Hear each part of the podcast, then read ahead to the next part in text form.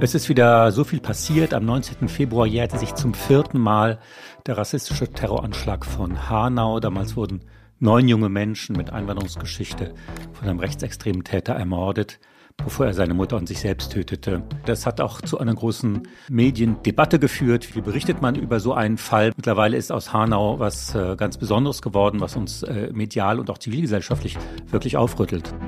Die Berichterstattung steht ziemlich programmatisch dafür, wie in unserer Gesellschaft, das Thema Vielfaltsgesellschaft tatsächlich verhandelt wird.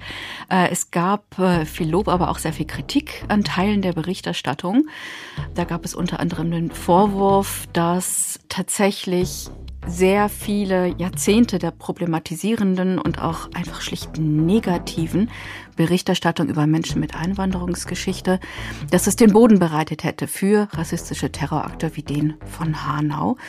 Wir fragen uns in dieser Episode von Quoted, welche Rolle spielen Medien für die Verbreitung, aber auch für die Bekämpfung von rassistischen Einstellungen in unserer Gesellschaft?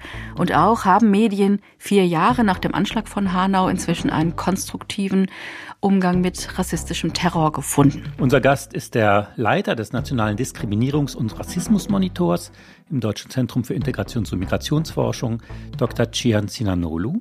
Und das Diskutieren Nadja Sabura, Linguistin und Kommunikationswissenschaftlerin. Und Nils Minkmar, Journalist in Quoted, der Medienpodcast der Zivis Medienstiftung und der Süddeutschen Zeitung, gefördert von der Stiftung Mercator.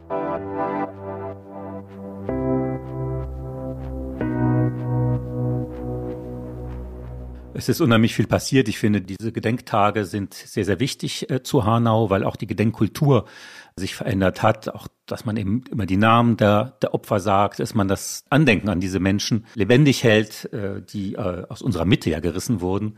Das sind ganz, äh, finde ich, ganz wichtige zivilgesellschaftliche Impulse. Hm. Ja, auf der anderen Seite, neben diesen zivilgesellschaftlichen Impulsen, sehen wir immer auch wieder, ja, so eine Art wohlfeile Lippenbekenntnisse, die gehen dann meistens irgendwie von Seiten der Politik aus. Die Hinterbliebenen der Opfer haben auch des Öfteren inzwischen kritisiert, dass bestimmte Gedenkveranstaltungen gekapert werden und für eigene Zwecke politisch instrumentalisiert werden.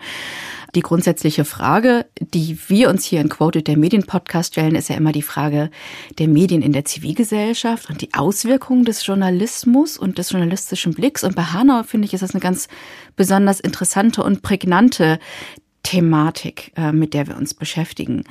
Einerseits haben wir es zu tun mit einem Terrorakt, der in einer langen Tradition rechtsterroristischer Gewaltakte steht. Und auf der anderen Seite haben wir es aber auch mit unserem Hier und Jetzt zu tun, also in einer Gesellschaft, die zunehmend mit Rechtsextremismus, mit Faschismus zu tun hat und dann aber auch allgemein der Politik, die hier in Deutschland verfolgt wird, mit Blick auf die Vielfaltsgesellschaft, das äh, von Menschen, die in hohen Ämtern arbeiten, in der Politik und in Behörden immer wieder auch Aussagen zu hören sind, die rein spaltend sind, die Menschen markieren, die Menschen rassifizieren. Also ich glaube, es ist ganz wichtig bei der Hanau-Berichterstattung einerseits auf den Fall als solchen zu gucken und vor allen Dingen auf die menschliche Dimension, auf die Menschen, die es tatsächlich betrifft.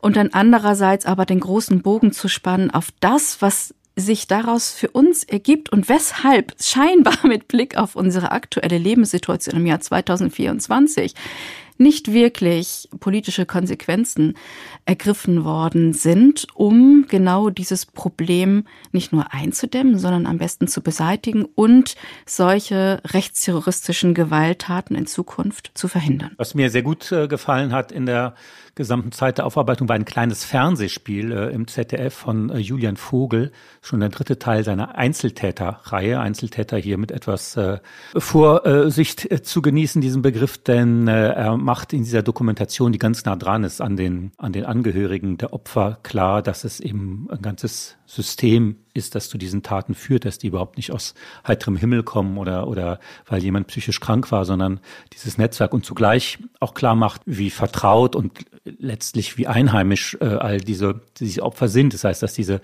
medialen Schablonen wie ausländerfeindliche Gewalt, hätte man früher gesagt, da überhaupt nicht mehr greifen, weil das wirklich Anschläge sind, die aus Rassismus verstehen und jeder rassifiziert werden kann. Ja, absolut. Also Menschen aus der Mitte unserer Gesellschaft sind äh, ermordet worden, kaltblütig. Ähm, mir ist wo du gerade ein konkretes Beispiel genannt hast, auch positiv aufgefallen. Etwas, was in unserer Tradition hier bei Quoted steht, reden mit statt reden über. In der Taz schreibt Armin Kurtovic, der Vater des ermordeten Hamza Kurtovic, über die politische Instrumentalisierung seines getöteten Sohnes, ähm, über die Art und Weise, wie das wirklich vereinnahmt wird. Ich nenne da mal ein Zitat. Wir haben das Recht auf Trauer ohne Inszenierung. Ähm, sehr positiv aufgefallen ist mir auch ein Interview der Journalistin Yasemin Kamisli mit äh, Çetin Gültekin in der Rheinischen Post. Ähm, er ist ja auch äh, Familienangehöriger und äh, bringt tatsächlich dann nochmals ganz andere Fakten auf den Tisch, die ich eigentlich im Zusammenhang mit der Hanau-Berichterstattung von Qualitätsjournalismus auch erwarten würde. Ein Zitat.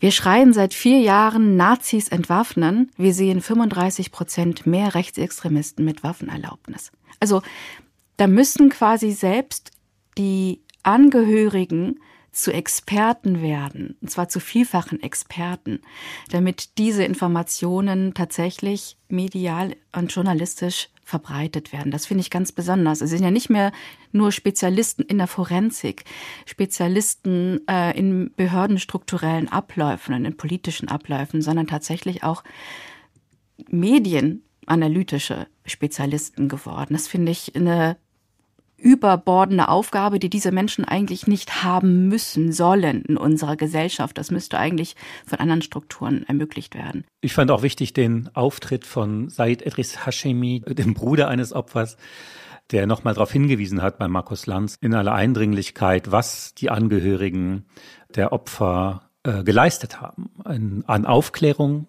hat dargestellt, dass die oft in Hanau die Familien mehr wussten als das Bundeskriminalamt. So nach einem halben Jahr kam der Generalbundesanwalt mal vorbei, um sich mit den Opfern äh, zu treffen. Und dann haben sie ihn überrascht mit Ermittlungsergebnissen, die, die seine Behörde überhaupt nicht hatte. Und äh, hat auch nochmal hingewiesen auf die Form des, des Gedenkens, ja, die wirklich zeitgemäß geworden ist. Und äh, insofern haben äh, die Arbeit dieser Angehörigen, da haben wir auch die Medien sehr viel zu verdanken. Und dann, was so das ganze Große angeht, diese ganze strukturelle Berichterstattung sehe ich, dass es jetzt langsam größere Bewegung in diese Richtung gibt. Ein Beispiel, der Journalist Christian Foren schreibt in der Zeit eine sehr gute Analyse, was Hanau mit jetzt und hier und unserer Zeit zu tun hat. Ein Zitat, Antirassismus ist kein linkes Projekt. Und dann gibt es noch sehr viele weitere gute jüngere Formate. Der Barbecue-Podcast von Cosmo fällt mir ein. Oder auch die strukturelle Aufarbeitung im sehr gut recherchierten Podcast 190220, ein Jahr nach Hanau, der beiden Journalistinnen Sham Jeff und Alina Jabarine. Unser Gast, Dr. Gian Sinanolu, leitet den Nationalen Diskriminierungs- und Rassismusmonitor am Deutschen Zentrum für Integrations- und Migrationsforschung. Er ist Sozialwissenschaftler und hat am Max-Planck-Institut zur Erforschung multireligiöser und multiethnischer Gesellschaften in Göttingen promoviert. Der Nationale Diskriminierungs- und Rassismusmonitor wurde im Jahr 2020 ins Leben gerufen. Hierfür stellte der Deutsche Bundestag die Mittel bereit, auch als Reaktion auf die rechtsextremistischen Terroranschläge in Halle und Hanau. Herr Sinanolu, in dieser Woche äh, jährte sich der Anschlag von Hanau zum vierten Mal. Wie haben Sie, wie haben Sie das wahrgenommen? Wie haben Sie die Berichterstattung verfolgt? Ich glaube, wenn man die Berichterstattung vergleicht mit den, in den letzten drei, vier Jahren, dann hat sich schon einiges getan. Vor allen Dingen äh, in den sozialen Netzwerken habe ich sehr, sehr viel an Berichterstattung wahrgenommen. Auch in Bezug auf die betroffenen Perspektive, das war ja nicht immer so. Und ähm, das vermischt sich natürlich im Moment auch mit den Protesten gegen Rechts- oder Rechtsextremismus nach den Korrektivrecherchen, so dass das, glaube ich, auch ein bisschen täuscht. Und auf der anderen Seite fragt man sich schon in Bezug auf die Mobilisierung, die jetzt äh, rund um Hanau stattgefunden hat, warum das eigentlich nicht den Anklang bekommen hat, den die Proteste in Bezug auf Rechtsextremismus und Rechts bekommen haben. Also ich hätte mir schon gewünscht, äh, dass auch äh, Hunderttausende von Menschen für die Opfer von Hanau auf die Straße gehen. Dem war aber nicht so. Und die Frage ist eigentlich, warum war das nicht so? Worauf führen Sie das zurück? Das ist eine sehr, sehr gute Frage. Ich, also klar, die Korrektivrecherchen sind, haben jetzt natürlich einen aktuellen Bezug. Das hat hohe Wellen geschlagen. Vielleicht sind die Betroffenheiten gerade anders in Bezug auf das, was bei den Korrektivrecherchen enthüllt wurde, aber so richtig erklären kann ich es mir eigentlich nicht. Und ähm, vielleicht ist das aber auch schon symptomatisch für die Art und Weise, wie wir mit Hanau und den Opfern und dem Anschlag dort umgegangen sind. Mit Betroffenheiten meinen Sie da, dass die Korrektivrecherchen aufgedeckt haben, dass maßgeblich auch die sogenannte autochton deutsche Bevölkerung äh, von äh, Zwangsdeportationsfantasien betroffen ist und eben nicht nur wie bisher rassifizierte Menschen? Das äh, wäre eine mögliche Erklärung dafür, dass dadurch, ähm, und das ist ja quasi auch sinnbildlich eigentlich für eine postmigrantische Gesellschaft, wo es äh, quasi äh, mehrere oder neue Bezüge gibt. Ja, mehr oder weniger hat jeder Mensch, jeder Mensch in diesem Land irgendeinen Bezug zu einem Menschen, der eine eigene äh, ähm, Einwanderungsbiografie hat oder eine Migrationsbiografie hat. Und da äh, sicherlich auch Menschen mit deutscher Staatsangehörigkeit. Das heißt, diese postmigrantische Gesellschaft verhandelt gerade Betroffenheiten neu, was ja erstmal ein gutes Zeichen ist.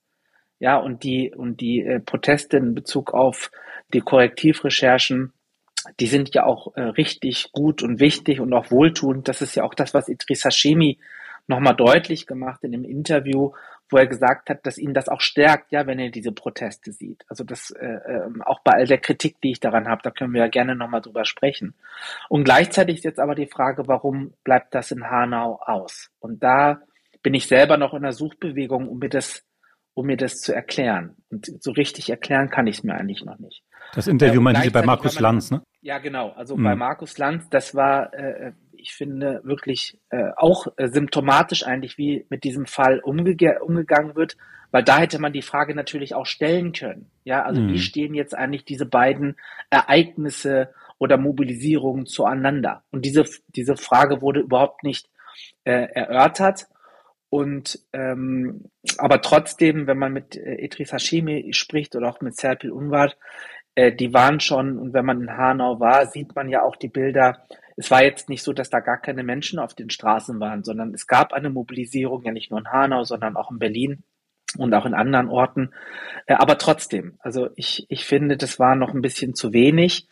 Und äh, mich, ich würde mir auch wünschen, dass man diese Kämpfe und diese Widerstände auch miteinander verbindet. Und die Frage ist, wo, wo sind die Organisationen, Initiativen, die diese Dinge verbinden? Die gibt es sicherlich, aber da braucht es mehr von. Mhm. Gegebenenfalls finden Sie auch nicht die Form von medialer Abbildung, denn ziemlich früh nach äh, dem Terrorakt von Hanau äh, haben sich ja schon Gruppen zusammengeschlossen nicht nur die Initiative 19. Februar, sondern auch darüber hinaus viele weitere, die schon seit langer und geraumer Zeit antirassistisch und antifaschistisch arbeiten. Mir ist noch ganz wichtig, kurz zum Abholen zu sagen, ähm, Idris Hashemi ist äh, schwer verletzt worden bei dem Attentat. Sein Bruder wurde getötet. Serpil Unvar äh, ist die Mutter eines Getöteten. Ähm, ich denke, es ist auch hier nochmals wichtig, äh, darauf zu blicken, dass die Namen derjenigen, die ermordet worden sind in diesem rechtsterroristischen Akt, der eine ganze Historie hat und äh, der auf viele rechtsterroristische Akte aufbaut, die wie eine rote Linie durch die bundesrepublikanische Geschichte sich ziehen, und dass es den Opferangehörigen gelungen ist, den Hinterbliebenen gelungen ist, ähm, den Blick wirklich sehr stark umzulenken von, vom Täter, was ja sonst medial sehr gerne auch oder in der Vergangenheit oft gemacht worden ist, hin zu denjenigen, die ermordet worden sind.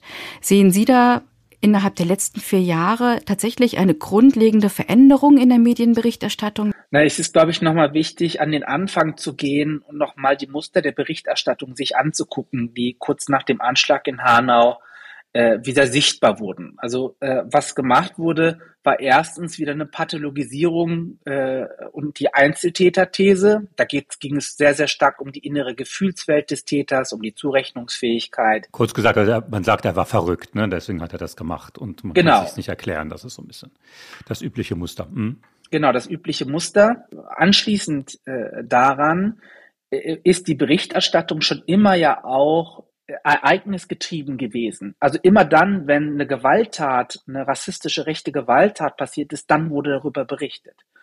Also die gesellschaftlichen, strukturellen Dimensionen des Rassismus, die Bedingungen, unter denen Rassismus quasi entstehen kann, die werden immer noch relativ wenig behandelt und in der Zeit schon gar nicht. Also es ging um den individuellen Einzeltäter, seine inneren Gefühlswelten und so weiter. Und dann hat auch stattgefunden eine Täter-Opfer-Umkehr, auch im Fall von Hanau. Wir hatten das ja schon in, bei den NSU-Morden äh, beobachten können, äh, wo es dann äh, hieß Dönermode oder es wurde quasi nach, äh, nach dem kriminellen Umfeld der Opfer gesucht. Ja, also die Opfer wurden quasi zum zweiten Mal äh, oder zu, die Opfer wurden zum Täter gemacht. All das konnten wir in der NSU-Berichterstattung äh, sehen und das konnte man auch in der Hanau-Berichterstattung äh, sehen. Also dann hieß es zum Beispiel Shisha-Morde oder äh, äh, der Mord wurde irgendwelchen äh, in Anführungsstrichen Russen angehängt. Äh, es ging um äh, sogenannte Spielautomaten-Mafia und so weiter und so fort. Ja, also das war tatsächlich auch am Anfang der Berichterstattung und ich glaube, das dürfen wir nicht vergessen. Was auch am Anfang war, war die Verkürzung auf Fremdenfeindlichkeit. Ja, als ob der Grund des Anschlages wäre oder die Ursache wäre, dass diese Leute da fremd waren. Aber dass die Leute zu Fremden gemacht wurden, dass da hinter ein ganzer Apparat an Zuschreibungspraktiken, an, an, an Abwertungen, an medialer Mobilisierung steht, die auch zu diesen Taten geführt haben, die wurden überhaupt nicht in der Berichterstattung erwähnt. So und seit dem Beginn bis jetzt würde ich schon sagen, dass es eine Art Öffnung des Diskurses gibt, wie über Hanau gesprochen wird. Und äh, es gibt also äh, quasi eine, eine, eine Verschiebung auf die Betroffenen, das kann man, finde ich, schon sagen.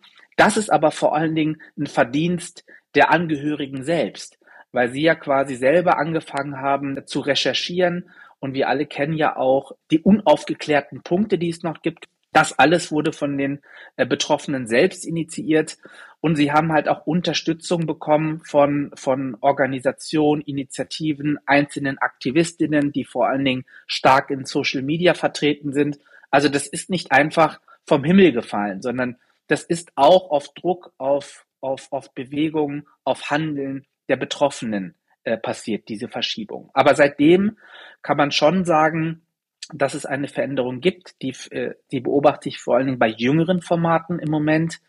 Ähm, und äh, bei den äh, Leitmedien und größeren Formaten äh, verändert sich das, äh, würde ich sagen, langsam im Moment.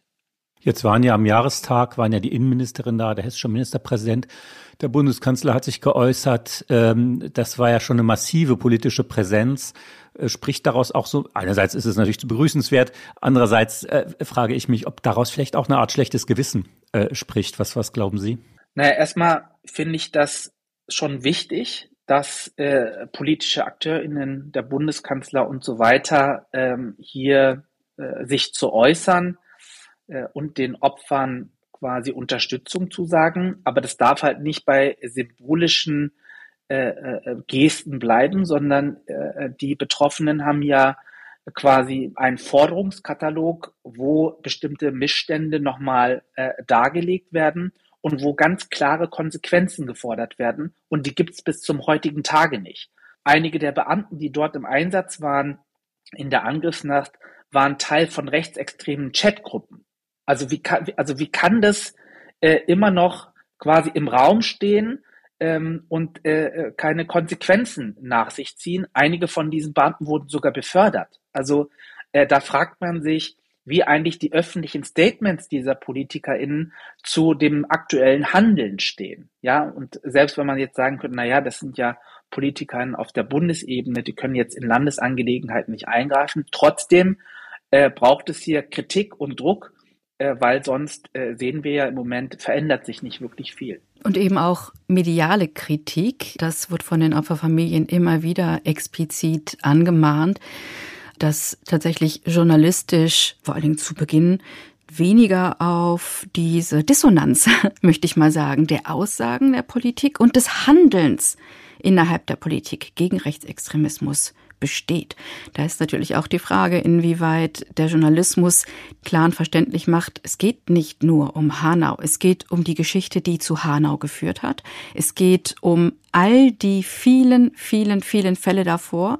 Und es geht auch darum, das Ganze journalistisch, analytisch einzubetten in einen Gesamtkontext, der gerade in einem politischen Ökosystem stattfindet, in dem Rechtsextremismus für wahr gut gedeihen kann. Und das sehen wir recht gut an den Umfragewerten der AfD und äh, auch an einfachen Verschiebungen von dem, was eigentlich ehemals nicht sagbar war und nun wirklich aus dem Mund von Politikern der sogenannten Mitte kommt. Ähm, für mich stellt sich noch die Frage, Herr Sinanulu, inwieweit Sie auch ein konkretes Beispiel mit uns teilen können, was Sie als besonders verbesserungswürdig in Sachen journalistische Berichterstattung über Hanau bemerkt haben oder vielleicht auch ein Beispiel, was Ihnen sehr positiv aufgefallen ist? Ja, ich glaube, es ist nochmal wichtig, äh, weil Sie das gerade nochmal erwähnt haben, mit ja auch einer Kontinuität äh, dieser rassistischen Gewalt um wie äh, Deutschland bisher grundsätzlich mit Rassismus umgegangen ist, weil sich das quasi auch niederschlägt in der Art der Berichterstattung. Und Rassismus wurde äh, im Grunde genommen ab 45 als irgendwas betrachtet, was in der Vergangenheit dieses Landes liegt. Also die Stunde Null bedeutete auch im Selbstverständnis, Deutschland ist ab 45 jetzt antirassistisch, äh, der Rassismus, der Antisemitismus liegt hinter uns, wir schauen jetzt nach vorne. Und dazu gesellte sich auch eine Verschiebung an die sozialen Ränder. Das heißt, wenn überhaupt über Rassismus gesprochen wurde, wurde er gleichgesetzt mit Rechtsextremismus. Ja, das ist irgendwas, was an den sozialen Rändern passiert, aber nicht äh, äh, bei uns in der Mitte, bei den Bürgerinnen und Bürgern äh, dieses Landes. Und dann gab es auch eine Verschiebung äh, äh, quasi territorial. Also es wurde quasi, Rassismus war immer das, was in den USA stattfindet oder in den an Anführungsstrichen den alten Kolonialmächten, so als ob Deutschland quasi keine eigene Kolonialgeschichte hätte. Und diese drei Verschiebungen führten auch dazu, dass medial kaum über Rassismus gesprochen würde.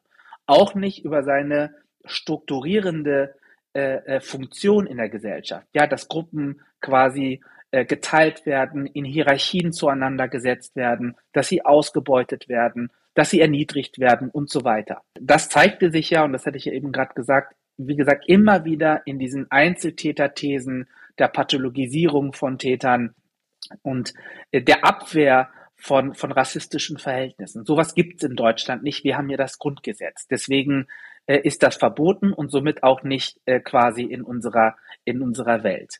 Und ich glaube, das muss man immer wieder äh, äh, thematisieren, auch journalistisch nochmal aufarbeiten, ähm, warum diese Abwehr eigentlich immer noch stattfindet und wir ja an, an so vielen Stellen Evidenz haben, äh, dass äh, Rassismus in ganz unterschiedlichen gesellschaftlichen Bereichen wirkt und äh, Lebenschancen von Menschen verwirkt und an einigen extremen Fällen natürlich auch zu, zu Gewalt und, und Morden führt. Und das würde ich mir wünschen, dass das anerkannt wird und im, im Grunde genommen ist das ja auch eine Professionalisierung des Journalismus. Also wenn ich quasi äh, die Welt da draußen erklären will, die Krisen, die sich im Moment äh, uns zeigen, äh, verstehen will und verstehen will, warum zum Beispiel Migration gerade jetzt ein Problem wird äh, und von bestimmten politischen Kräften mobilisiert wird, äh, das kann ich dann nicht verstehen, wenn ich nicht verstehe, was für eine gesellschaftliche Funktion Rassismus eigentlich hat. Ja, dass es immer dann, wenn es um Verteilungskämpfe geht, äh, äh, Gruppen aufgemacht werden und so weiter. Und das würde ich mir wünschen, dass das mehr äh, äh, Eingang findet in das journalistische Arbeiten. Es ist ja oft auch so, äh, umgekehrt, dass Rassismus thematisiert wird, aber man gibt die Schuld daran den rassifizierten Personen.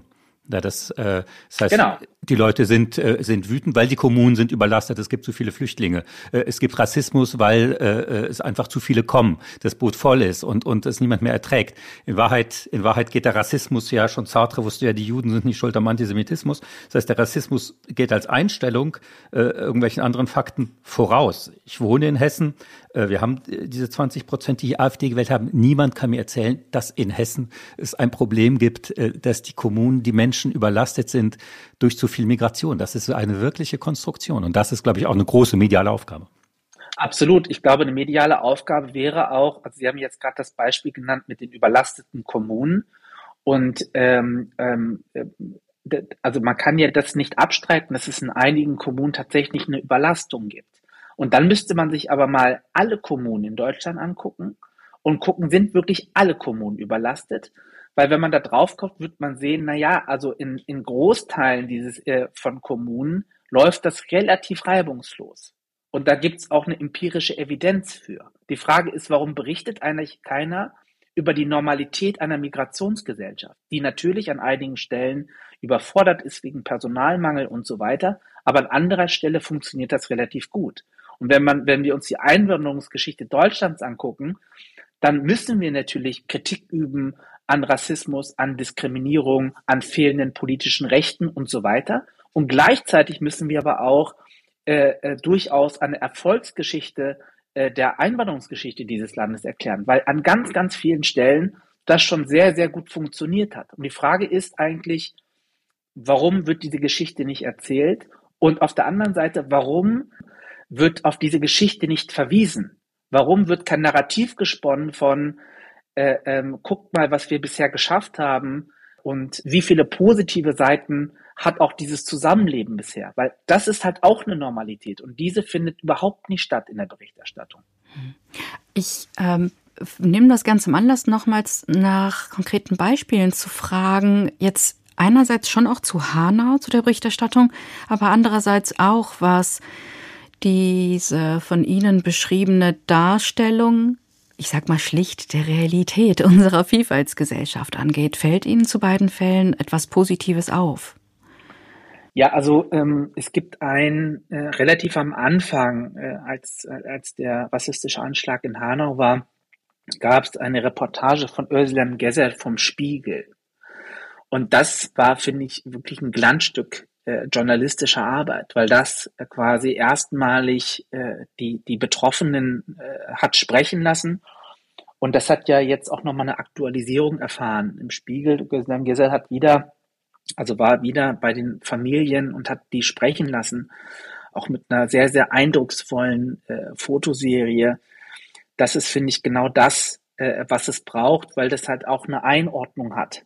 Ja, also ein Metadiskurs versucht, mit den individuellen Geschichten zu verweben. Und das ist, finde ich, äh, was, was sehr, sehr positiv äh, zu vermerken ist. Und auch wenn man auf Instagram unterwegs ist, da gibt es ja auch eine, eine Aufarbeitung von jungen Journalistinnen, sehr, sehr viele Journalistinnen auf Color, die auf dieses Thema immer wieder aufmerksam machen, die das aber auch gut journalistisch aufbereiten und auch verknüpfen mit äh, mit, mit gesellschaftlichen Verhältnissen. Und das sind, finde ich, schon sehr, sehr positive äh, äh, ähm, äh, Entwicklungen. Ich habe heute auch noch mal in der Süddeutschen gesehen, äh, dass Idris Hashemi dort ein Interview gegeben hat. Also auch da gibt es Platz. Also das sind, finde ich, schon sehr, sehr, sehr gute Entwicklungen.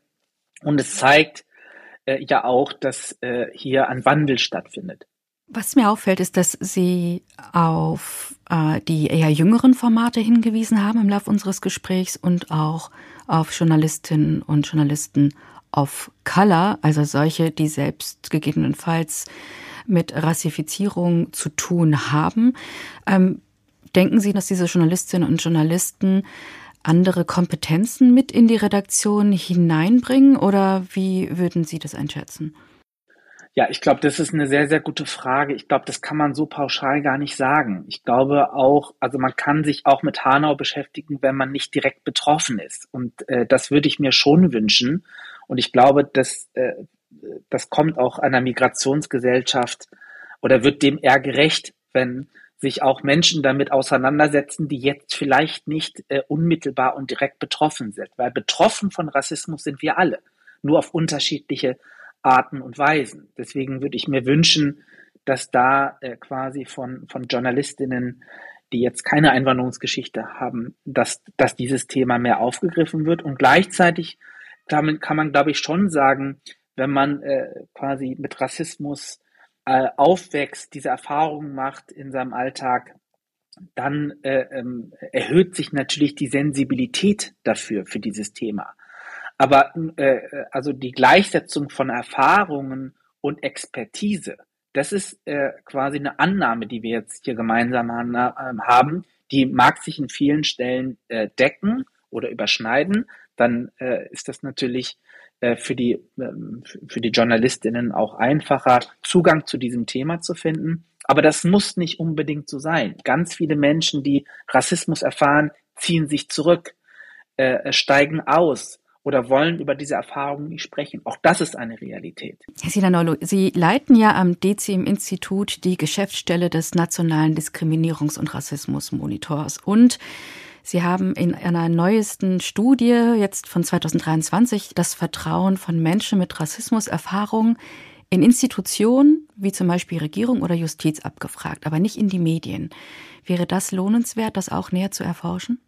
Ja, wir werden jetzt im Mai einen Bericht rausbringen zur Berichterstattung über Rassismus, wo wir äh, quasi nochmal quantitativ zeigen, ab wann eigentlich der Begriff Rassismus in den deutschen Diskurs eingeführt wird und wann er quasi die Konzepte oder Begriffe Fremdenfeindlichkeit und Ausländerfeindlichkeit ablöst. Das ist schon sehr, sehr interessant zu beobachten, ab wann das eigentlich passiert und wer hier die treibenden Kräfte sind bei dem Wechsel von diesen Begriffen. Das ist das eine, was wir herausbringen werden. Und das andere ist nochmal in so eine qualitative Analyse zu gehen und uns anzugucken, äh, an ganz, ganz äh, prägnanten Beispielen natürlich, sowohl den NSU als auch in Bezug auf die Berichterstattung zu Hanau, also qualitativ nochmal zu untersuchen, welche Muster äh, lassen sich dort eigentlich erkennen. Und über einige Muster haben wir ja heute schon gesprochen. Also äh, wie gesagt, im Mai kommt dazu eine äh, Veröffentlichung äh, und die Vertrauensfrage, die werden wir jetzt ähm, jährlich auch stellen und da werden wir jetzt auch die Medien mit dazu nehmen. Herzlichen Dank für das Gespräch, Herr Danke. Sinanolu. Alles Gute. Vielen Dank. Das war unser Gast, Dr. Jihan Sinanolu. Die Morde von, äh, von Hanau sind äh, auch gerade in, in Hessen, wo ich wohne, finde ich ein unheimlich irgendwie starkes Moment der zivilgesellschaftlichen Aufarbeitung von, von Rassismus. Es war jetzt hier am, am 19. Februar, waren alle Regionalnachrichten voll, alle Regionalzeitungen.